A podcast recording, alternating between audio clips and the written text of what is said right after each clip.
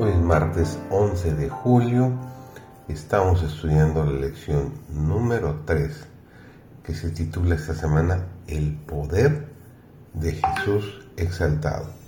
Su servidor David González, nuestro título de hoy es Participar del poder de la resurrección. El Salvador salió de la tumba por la vida que había en él. Quedó probada la verdad de sus palabras yo pongo mi vida para volverla a tomar. Tengo poder para ponerla y tengo poder para volverla a tomar.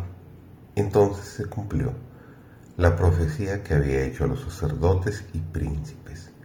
Destruiré este templo y en tres días lo levantaré.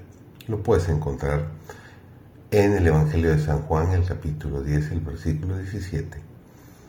Sobre la tumba abierta de José Cristo había proclamado triunfante, yo soy la resurrección y la vida. Únicamente la divinidad podía pronunciar estas palabras. Todos los seres creados viven por la voluntad y el poder de Dios. Son receptores dependientes de la vida de Dios. Desde el más sublime serafín hasta el ser animado más humilde, todos son renovados por la fuente de la vida.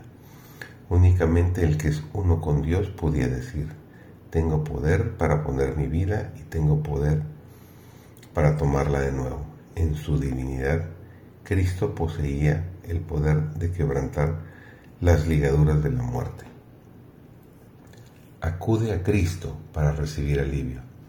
Aférrate a Él. Persevera lo suficiente como para someter tu voluntad a la de Dios. Muchos están demasiado apurados para orar. Con pasos apresurados avanzan a la sombra de la amante presencia de Cristo, para detenerse tal vez unos pocos momentos en el sagrado recinto, pero sin esperar su consejo. No toman tiempo para sentarse, no toman tiempo para demorar con el Mesías, Maestro, Divino. Con todas sus cargas vuelven a su trabajo. Concentra tus pensamientos en el Salvador. Apártate del bullicio del mundo y siéntate a la sombra de Cristo. Tienes que hacerlo para recibir las ricas bendiciones que espera concederte. Dedica tus pensamientos a cosas elevadas y santas.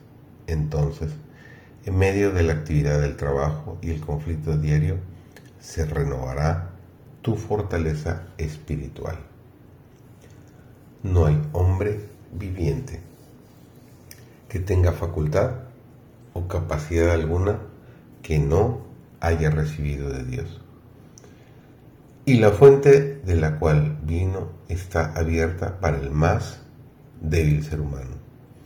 Si se acerca a Dios, la inagotable fuente de fortaleza, se dará cuenta de que el Señor cumple su promesa.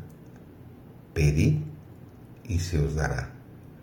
Buscad y hallaréis. El Espíritu Santo espera para dar ayuda a toda alma creyente.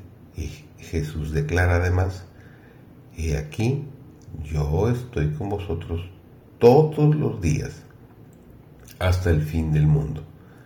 Sean fuertes los que creen en Jesús, hombres y mujeres de oración y plenos de confianza en el poder de Cristo para salvar. Invócame en el día de la angustia te libraré y tú me honrarás. ¿Qué mejor promesa puedes tener? Haz la tuya para que tengas siempre el Señor a tu lado